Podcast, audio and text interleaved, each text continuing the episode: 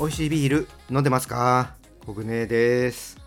さあ今日も3周年記念プレゼント企画に寄せられたリクエストから紹介していきたいと思います。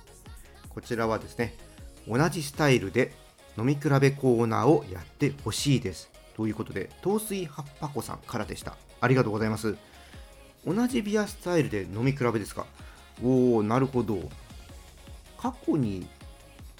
何回かやったかな？あんまり確かにね同じビアスタイルでの飲み比べっていうのはやってないかもしれませんね、まあ、よくやるのがあのプレモルでね、えー、限定商品が出るとスタンダードとかまあカウルエールもね含めて両方飲んでみてこっちはこういう特徴があるよとかそういうのはねよくやっていますけどもそうですね。IPA を何種類か用意して感想を伝えるっていうのは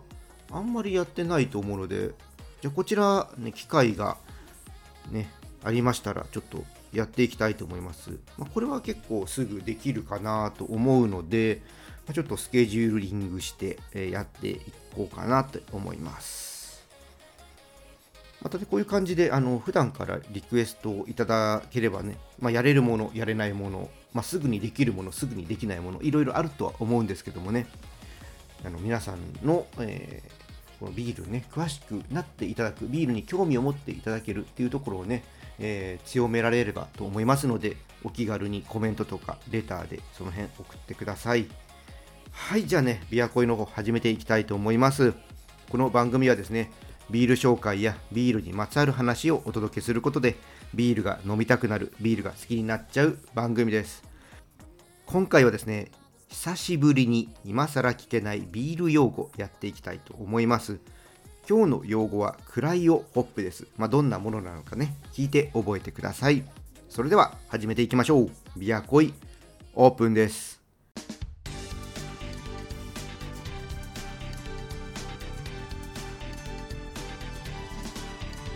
ビアコイ改めましてビアコイです。まずはね乾杯からしていきましょう。今回は埼玉県の秩父ビール熊のもろこしです。こちらはですね長野県産のトウモロコシを10日工程で使用しすっきりとドライなボディに仕上げたヘイジー IPA です。主発酵中のタイミングにシトーラ、サブロ、マンダリナ、ババリアの3種類のホップを投入することで熟れた果実のようなトロピカルな香りがはっきりと感じられつつドライな味わいで何杯でも飲み飽きないヘイジー IPA ということです。ジューシーさが特徴のヘイジー IPA をすっきりさせる、まあ、これ王道とは反対側に位置するビールですね。 hazy すっきりさせたら hazy じゃないじゃないかってね思うかもしれませんけども、まあ、こういうね発想が思いがけないヒットをね生み出すんじゃないかなって思いますのでねちょっとこれはどんな感じなのか楽しみです。じゃあ開けていきたいと思います。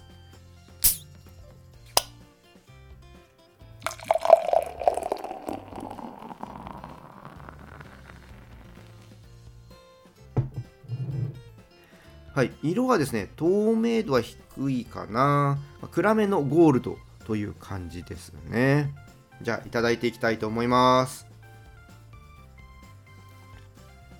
ほう口当たりねすっきりしてますね。で口に含んでいくとオレンジとかグレープフルーツを思わせるような柑橘のねフレーバーが広がってねこう喋ってるとね後からねじんわりとね苦みきますね。でこう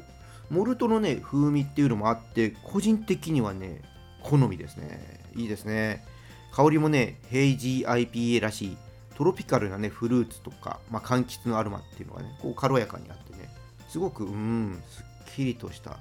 感じですね。コーンビアヘイジー IPA ってね書いてあるんですけども、まあ、そういう名前の通りねすっきりしたビールでこの時期にねいいんじゃないでしょうかね。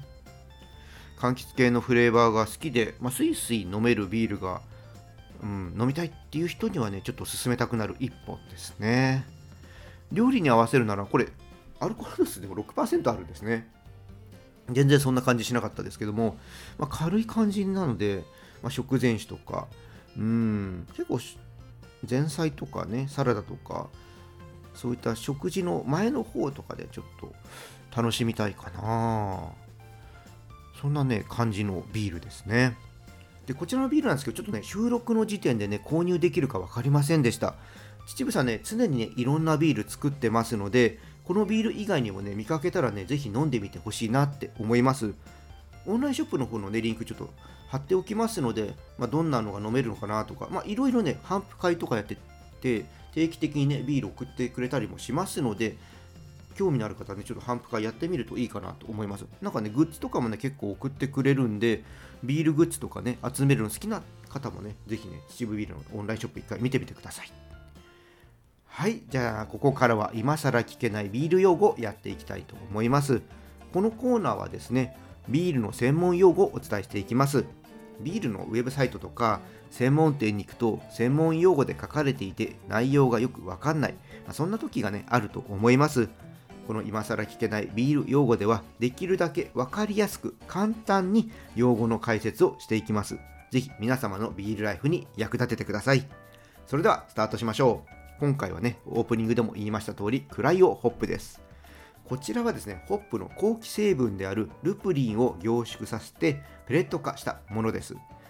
通常のホップペレットに比べて約2倍の香気成分を含むため、醸造においてホップを使う量を減らすことができるほか青々しさや渋み成分を減らして香りだけをうまくビールに抽出できるメリットがあります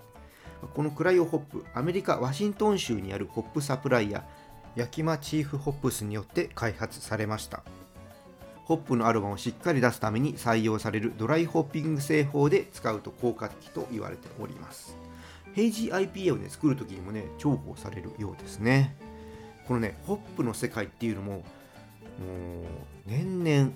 進化してますね。特にね香りの分野のね研究とか開発がすごいですね。こう今ではね当たり前のようにビールにいろんなね香りっていうのがねあることがね知られてきてますけどもホップのね香り成分って熱に弱いのでホップがね持つ香り十分にね出すことが、ね、難しかったんですね。この煮沸の時に苦味付けで入れたりとか、まあ、最後に、えー、熱で飛んじゃうためにね香り成分の方のアロマホップですね。短時間で入れたりするんですけどそれでもねあの熱で結構香り飛んじゃう。で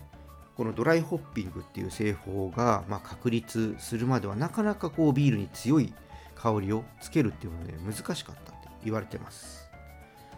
ね、でもこのさらにねこのクライオホップができたことですとかあとなんかホップオイルとかね今結構本当ねいろいろこのフレーバーを楽しめるようにこのホップの開発っていうのは進んでますね。で日本の場合だとこのホップの研究とか開発するところっていうのが、まあ、大手のビールメーカー関連のとこじゃないとなかなかないのでこの辺りの分野はね日本はちょっとま遅れてはいますね。ホップの栽培の分野とともにね商品開発もねどんどん発展していってほしいなとね思っているとこなんですけど、まあ、なかなかうーん環境的に難しかったりとか課題がねすごく多いので、まあ、すぐに海外に追いつけるっていう感じではないんですけどもねでも日本もねこういろいろとやっていこうっていうねそういう思いを持って活動してる方たちっていうのいるのでまあ、これが5年後、10年後、20年後ですかね、まあ、どんな風になってるのか、ね、追っていきたいと思ってます。ちょっとずつね、ビール以外にもホップの活用法っていうのはね、考えられてきているのでね、思いもよらない発展の仕方ってね、するかもしれませんからね、まあ、どんなね、活用法生まれるのか、こちらもね、楽しみにしたいと思ってます。皆さんもね、ぜひね、これからのホップに注目していてください。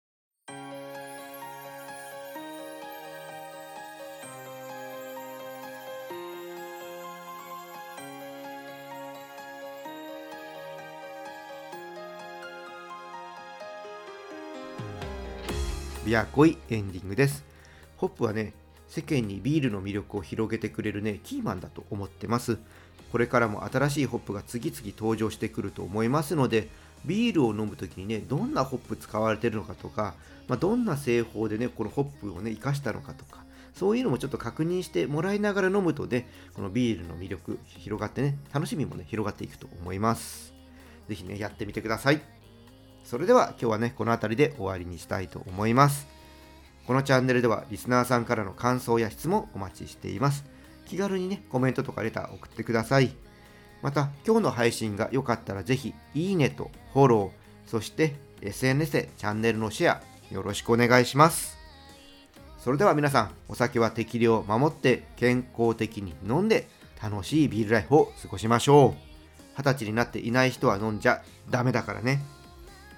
お相手はビールに恋するラジオパーソナリティホグネでした。また次回も一緒にビールに恋しましょう。